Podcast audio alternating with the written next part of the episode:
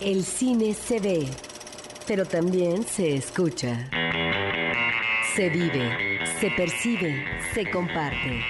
Cinemanet comienza. Carlos del Río y Roberto Ortiz en cabina. Cinemanet en podcast www.cinemanet.com.mx. Les damos la más cordial bienvenida a este programa dedicado al mundo del cine. Yo soy Carlos del Río y saludo Roberto Ortiz. Pues muy buenos días a nuestro público, gracias por escucharnos, gracias también en podcast, en el Facebook, donde encontramos además eh, opiniones diversas, muy interesantes, gracias por ese apoyo, por esas opiniones y que de alguna manera nos retroalimentan, Carlos. La manera de comunicarse con nosotros es diversa. Él tenemos la página de internet www.cinemanet.com.mx, tenemos eh, Facebook, facebook.com diagonal cinemanet, twitter.com diagonal y promociones arroba cinemanet.com.mx y nosotros arrancamos con esto. Cartelera. Los estrenos en pantalla grande.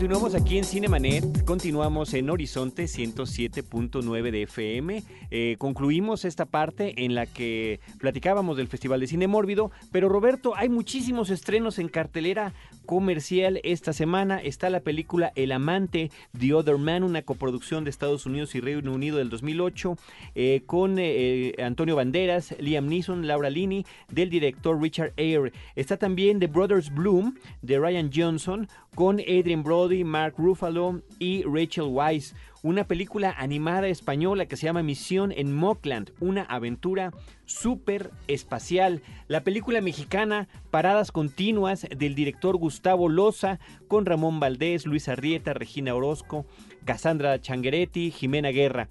Silencio en el lago, Eden Lake eh, de Inglaterra del 2008 de James Watkins. Eh, con Michelle Fassbender y Kelly Riley.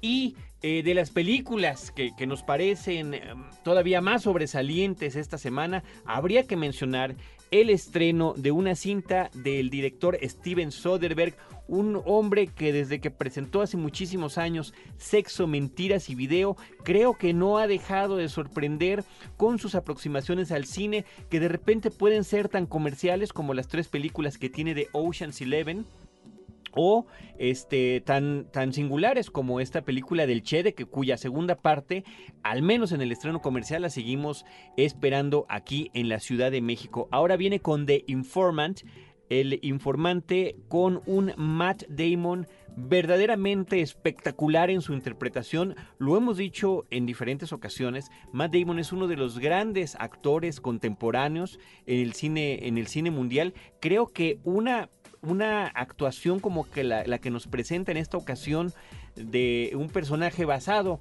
en hechos de la vida real consolida esa idea. Pues sí, él también entró en esa dinámica de otros actores como Robert De Niro que se dejaron engordar, Robert De Niro en el extremo, ¿verdad? Eh, para hacer eh, películas uh, como Toro Salvaje. En el caso de Matt Damon, bueno, subió eh, varios kilos para poder dar el tipo, el físico de su personaje, que seguramente está vinculado con lo que fue la presencia física o ha sido la presencia física eh, de eh, la persona en la cual se está basando. Hay que decir que el hecho de que se inspire en un personaje real no necesariamente significa que está manejando un retrato del mismo. Desde el inicio, en los créditos, se advierte al público que los diálogos y el manejo que se va a hacer es eh, muy diferente. Y en ese sentido, lo que me gusta a mí de la película, de El Desinformante, así es como se titula en México, es que nos crea un magnífico personaje, Soderbergh un personaje que también nos remite a estos orígenes de él en el cine, porque si bien como tú decías, la mirada, la mirada del video, del cine, está presente en Sexo, Mentiras sin Video, aquí estamos ante eh, una película que nos remite también al cine de hace varias décadas. Específicamente al cine de los 70 o el cine de los 60, eh, a ciertas películas, eh, de ciertos thrillers, ciertos conflictos humanos que tendrían que ver... Aunque la historia, perdón, habrá que decirlo, la historia es de los 90. En los 90. Es los 90, efectivamente. Pero este cine propio de Sidney Luma, de Pacula, etcétera, creo que está ahí presente la manera como él está presentando y trabajando el personaje. Y estamos ante un personaje magnífico, un personaje complejo, contradictorio, un mentiroso por naturaleza, un personaje mitómano clínico, ¿no? Porque llega, son esas personas cuyas cuyas mentiras ellos mismos terminan creyéndoselas. Y es un hombre que trabaja, tiene un puesto importantísimo en una gran compañía que surte a otras empresas, donde eh, pues se da cuenta de que hay un, hay un problema con eh, la fijación de precios de un producto, lo que viene a ser de alguna manera una, una conspiración corporativa internacional a la que él da el aviso, pero simultáneamente él está enfrascado en otros, en otros eh, tratos no necesariamente legales dentro de la misma compañía. Sí, de alguna manera en eso que tú dices tiene que ver con esta temática que parece muy contemporánea, muy eh, adecuada, que es cómo se maneja en las grandes empresas, específicamente aquí en los 90, son los aditivos que eh, vienen por parte del maíz para integrarlos a los alimentos, como podrían ser las palomitas que la gente consume en las salas de cine. Y efectivamente, cómo eh, se establece una mecánica ilegal, ¿no? Que es la fijación de los precios eh, en el nivel internacional por parte de estas grandes corporaciones en el mundo, ¿no? Lo cual finalmente están determinando el precio a la población mundial. Bueno, de esto trata la película. Pero en el caso del personaje en particular, me parece que realmente el público está viviendo, Carlos, esta eh, mecánica de paranoia por parte del personaje, donde si bien es cierto, él está inventando una situación para poder sacar provecho, de hecho ha sacado mucho provecho, millones de dólares diríamos, pero no vamos a detallar más, después él se entrampa, él es eh, víctima de eh, sus propios enredos, de su propia mecánica, que además eso solamente se da a partir de una inteligencia suprema, es decir, de un hombre que no solamente requiere la habilidad, sino una gran inteligencia para poder no solamente superar tal o cual situación, eh, difícil que está viviendo que lo va a poner, ni modo, en un callejón sin salida. Estamos ante un gran personaje muy disfrutable porque no solamente está el humor negro, Carlos, está el personaje en sí, por un lado como narración que me parece que está, es, espléndida, sino también este elemento que integra el director de la voz en off del personaje, donde ya desde el principio estamos notando que es de locura, que es de remate. Que hay un trastorno psicológico serio y me parece que es muy afortunada la forma en la que Soderbergh, el director, nos, nos nos, refuerza la, actuación de, de, Matt Damon. Efectivamente, la voz en off son las cosas que este hombre está pensando simultáneamente, eh, al mismo tiempo, pues, en lo que está ejecutando alguna otra acción. Está en una junta importantísima de negocios y él está pensando, por ejemplo, por decir algo, en el documental que vio en la televisión la semana pasada. Me parece que ahí es muy afortunado Soderbergh en la manera en la que está contando cinematográficamente esta historia. Me recordó esta película que hizo The Limey, donde también la voz en off jugaba un papel eh, especial, aunque distinto porque ahí manejaba diferentes tiempos de lo que pasaba en imágenes y lo que pasaba con las voces. La locura, por decirlo de alguna manera, de este personaje queda además reforzada con una partitura musical excepcional de Marvin Hamlish, un hombre que lleva muchísimas décadas trabajando en el cine, entre muchas otras cosas. Yo lo que más recuerdo de Hamlish es la música que hizo para Bananas, para la película de Woody Allen. Eh, que es estupenda, no nada más la música del soundtrack, sino también un par de canciones con las que abre y cierra este filme. Bueno, aquí es música que nos recuerda también eh, sensaciones de otras décadas, como música de películas de 60, 70, esa época de transición. De cine y también yo diría de series televisivas. Sí, y como de espías, es, es verdaderamente un festín auditivo. Además, las letras que de repente nos salen ilustrando tal o cual capítulo de la película también nos remiten a esa misma época. Me parece que es una cinta muy afortunada con un humor irónico muy particular porque eh, lo que finalmente hace reír al público y lo hace reír además, o nos, nos hizo reír en la sala de cine ayer que la vimos, por ejemplo, era esta sensación de incomodidad ante un hombre que de verdad no tiene los pies en la tierra. Matt Damon, echen ojo, esta podría ser una de las actuaciones importantes para las nominaciones a los Oscars. El informante de Steven Soderbergh con Matt Damon. Bueno, y también hay que destacar la actuación de la esposa, que es la actriz eh, Melanie Linsky, que está sensacional y Scott Bakula que tiene un papel secundario en la película. La palomita de oro. película de la semana. Y en todo este festín cinematográfico, ¿cuál es la palomita de oro? Una película que verdaderamente nos sorprendió, una película de género, en este caso de la ciencia ficción, una cinta que viene con el refuerzo, diríamos, de Peter Jackson, que es el productor ejecutivo de la película, dirigida por Neil Blomkamp, un sudafricano que a partir de un cortometraje logra llevar esta misma historia de la llegada de extraterrestres a nuestro planeta en una suerte de historia alterna de la humanidad, donde hace un par de décadas los extraterrestres llegan en una nave espacial y como narra el personaje principal, no llegaron a Chicago, no llegaron a Nueva York, no llegaron a Los Ángeles, llegaron a las afueras de Johannesburgo, en Sudáfrica. La nave finalmente queda ahí estacionada y al final, después de 20 años, resulta que en una especie de campo de concentración, en, de zona limitada del Distrito 9, al que se refiere el título de la película en inglés, o Sector 9, como se llama en español, quedan confinados estos seres extraterrestres y esto sirve para que la película nos haga una suerte de, eh, de, metáfora muy importante, muy seria, muy puntual, muy irónica sobre la xenofobia y sobre el racismo. Efectivamente, ahí está la intolerancia, está la segregación. No es casual, efectivamente, como tú mencionas, que sea en Johannesburgo, pero finalmente la película eh, despliega eh, tal argumento que nos remite a una situación de presente que tiene que ver con, diría yo también, eh, un aspecto que me parece que de alguna manera lo está exponiendo, que es, Carlos, el, la migración, que se está teniendo de un lugar a otro, de un país a otro, que es incontenible, que es desbordante y que finalmente aquí se plantea a través de qué? A través, en este caso, de unos alienígenas que están ahí presentes. Bueno, es una película que genéricamente nos recuerda, creo, películas muy dispares genéricamente, pero que me parece que son clásicos. Nos recuerda no solamente a Usurpadores de Cuerpos, por ejemplo, de Don Siegel, nos recuerda también una película como Después de Hora de Martínez Scorsese, en cuanto al manejo nervioso, en cuanto a una situación terrible, extrema que vive un personaje, en el caso, digamos, de después de ahora y en el caso de eh, Distrito 9, del personaje central con una cámara nerviosa que de alguna manera nos está remitiendo a este tipo de filmaciones propias de REC, en donde la cámara parece no desprenderse del personaje principal, aunque aquí también están manejando el falso documental y en donde estamos viviendo las angustias de un personaje que se está transformando. Hasta ahí dejamos la cuestión anecdótica y ahí es donde me parece que encontramos este nerviosismo de la cámara, pero también como el público es transmitido por esta sensación, esta sensación eh, de, de rechazo ante lo otro, es decir, ante cómo uno puede ser contaminado y puede uno volverse, convertirse en el otro, que en este caso ni más ni menos podría ser un alienígena. Ahí está el terror.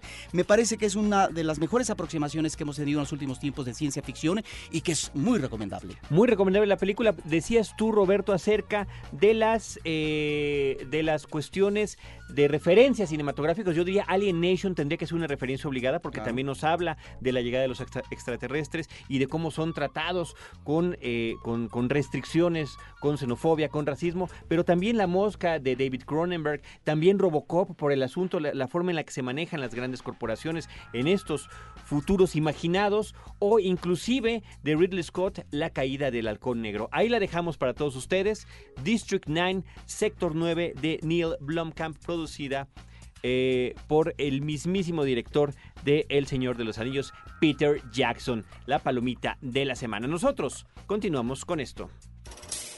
Butaca, lo mejor de la otra cartelera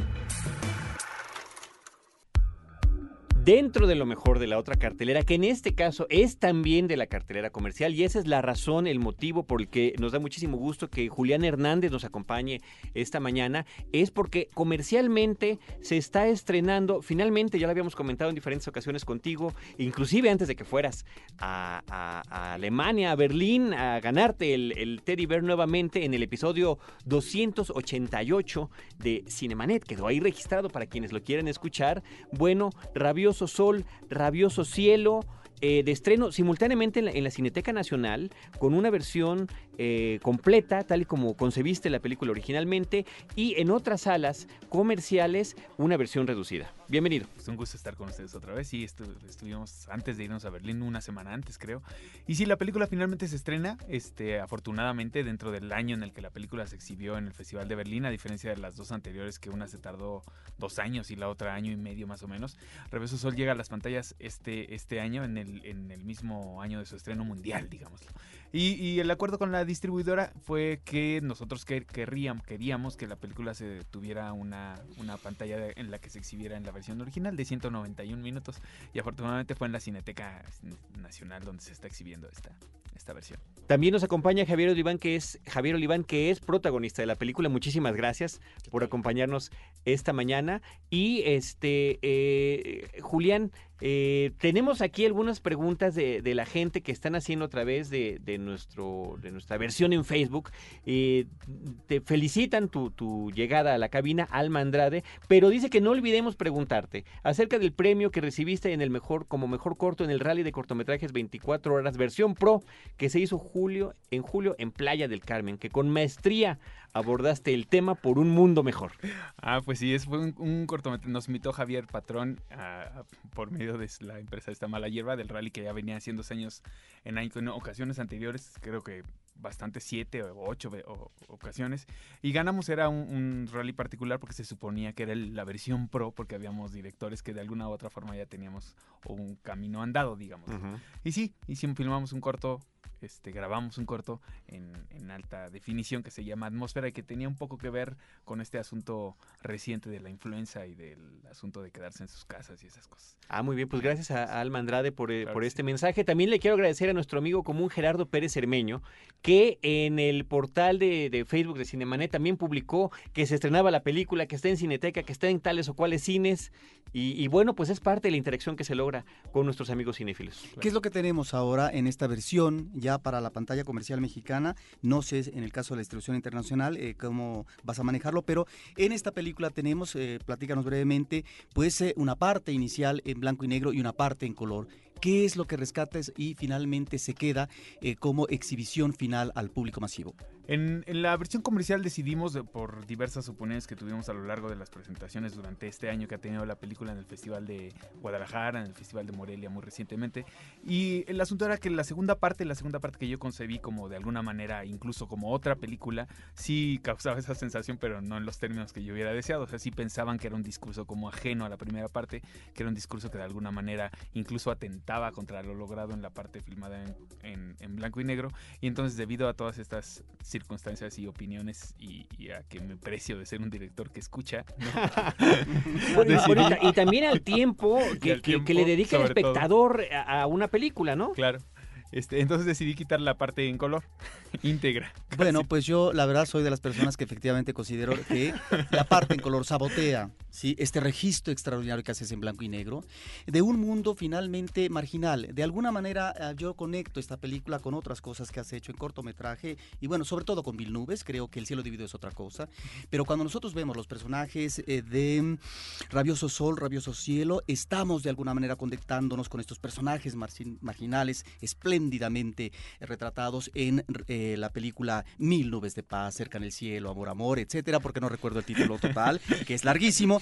Pero aquí en Rabioso Sol, Rabioso Cielo, esta primera parte en blanco y negro, me parece que registras, manejas toda una serie de espacios, muchos espacios.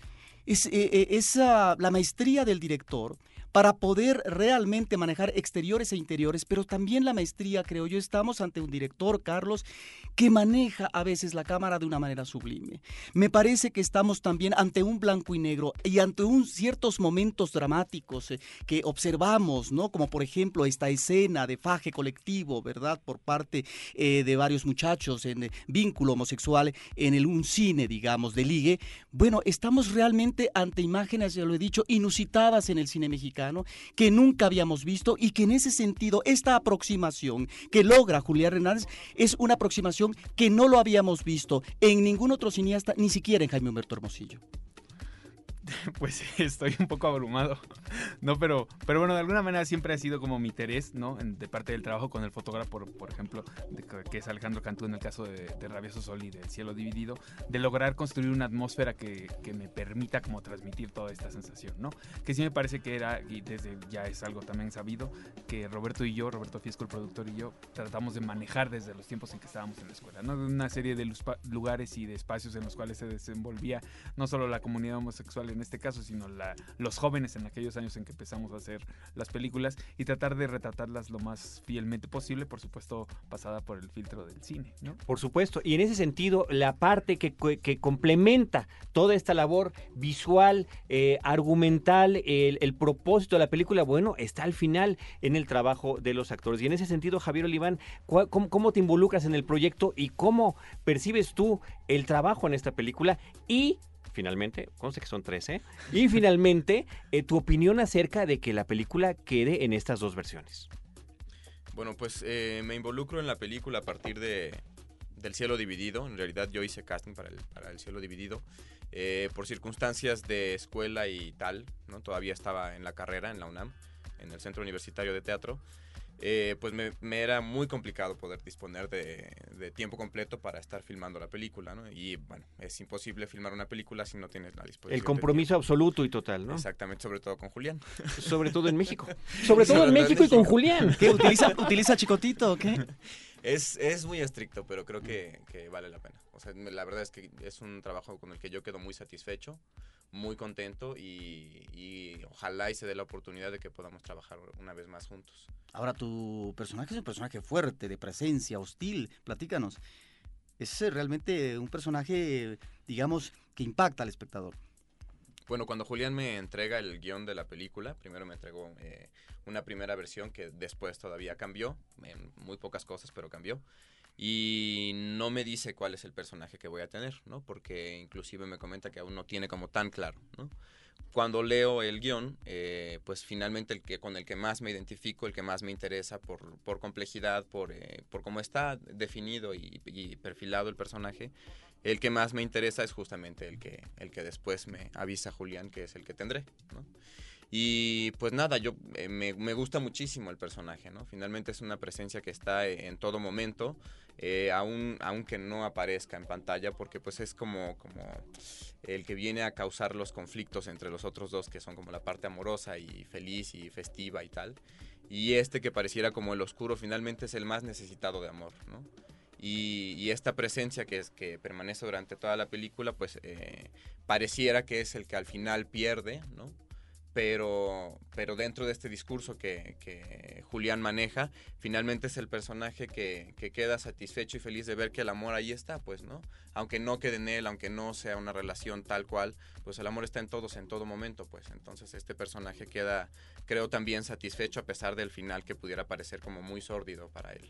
Tú manejas efectivamente, y lo has dicho en varias ocasiones, eh, Julián, en tus películas esta temática de búsqueda, de encuentro con el amor. Es decir, efectivamente nos lo está diciendo Javier, pero encuentro también en tus películas, sobre todo en mi referente básico, no es eh, El cielo dividido, sino anteriormente en cuanto a largometraje, eh, la película Mil Nubes, también ahora lo observo en, esta película de Rabioso Sol, que estamos también a veces ante el rastreo de un mundo marginal y ahí es donde me parece que es excepcional este abordaje por parte de Julián que no hemos visto en el cine mexicano, ante esta dificultad, ante situaciones muy difíciles en esta marginalidad donde tal vez el amor no encuentre el eco favorable y hay entonces eh, eh, ciertos manejos en esta aproximación erótica que son realmente difíciles y que son hirientes. Sí, sin duda sí, sí, de alguna manera yo intentaba lo que lo he intentado, lo intenté también con el cielo dividido, aunque me resultó como mal, o no sé si me resultó mal o bien, pero bueno, que era un asunto como tratar de dar como opciones, ¿no? O sea, como de decir, no opciones como de puedes hacer esto o lo otro, sino simplemente de que el espectador al ver la película pudiera de alguna manera como caer sufrir una suerte de anagnórisis y decir, ah, bueno, las cosas no tendrían por qué ser de esa forma, ¿no? En el caso del cielo dividido era, las cosas pueden ser así, así de cursis y de rosas como son en el cielo dividido, digo, del lado de la tolerancia y de estas cosas que de pronto fueron como, como muy este, criticadas en, la película, y aquí era como un poco lo mismo, pero, pero como mostrándole así la carne, como dicen por ahí, ¿no? Y es así como, como intenté también Y, no sé, lo que pasa es que yo creo que un poco como, como Pasolini, quizás que incluso en esos momentos más asiagos y más crueles, y un poco también como en la película de Emilio Gómez Muriel, Muriel, Ojos de Juventud, cuando le dice, un día te darás cuenta que la vida esconde lo mejor de sí misma en aquello que creías más amargo y más cruel. Creo que es un poco la idea con la que hago y con la que hice esta película, ¿no? Por eso esos ambientes y esos espacios y esos personajes. Y, y esos títulos, porque habría que decirlo en una plática que tuve con Joaquín Rodríguez alguna vez que estábamos cubriendo algún evento, decía que no se había percatado sino hasta que estaba haciendo algunas traducciones al inglés, que todo tenía que ver con cuerpos celestiales, ¿no? Sí, eso, eso, eso es, algo que sí tampoco yo me ni, ni lo tenía como muy consciente hasta el cielo, hasta Rabioso Sol. Ahí sí debo ser, ser claro que la película se llamaba originalmente Rabioso, Rabioso, Rabioso Sol, ¿no? Y el cielo vino como porque dije, bueno, pues igual todos creen que estoy haciendo una trilogía, pues ya voy a hacer una trilogía finalmente. De una vez entonces la cerramos. vez. Entonces la cerramos y entonces sí pensé que debería llamarse Rabioso Sol, Rabioso Cielo, pero, pero el original, original era Rabioso Sol.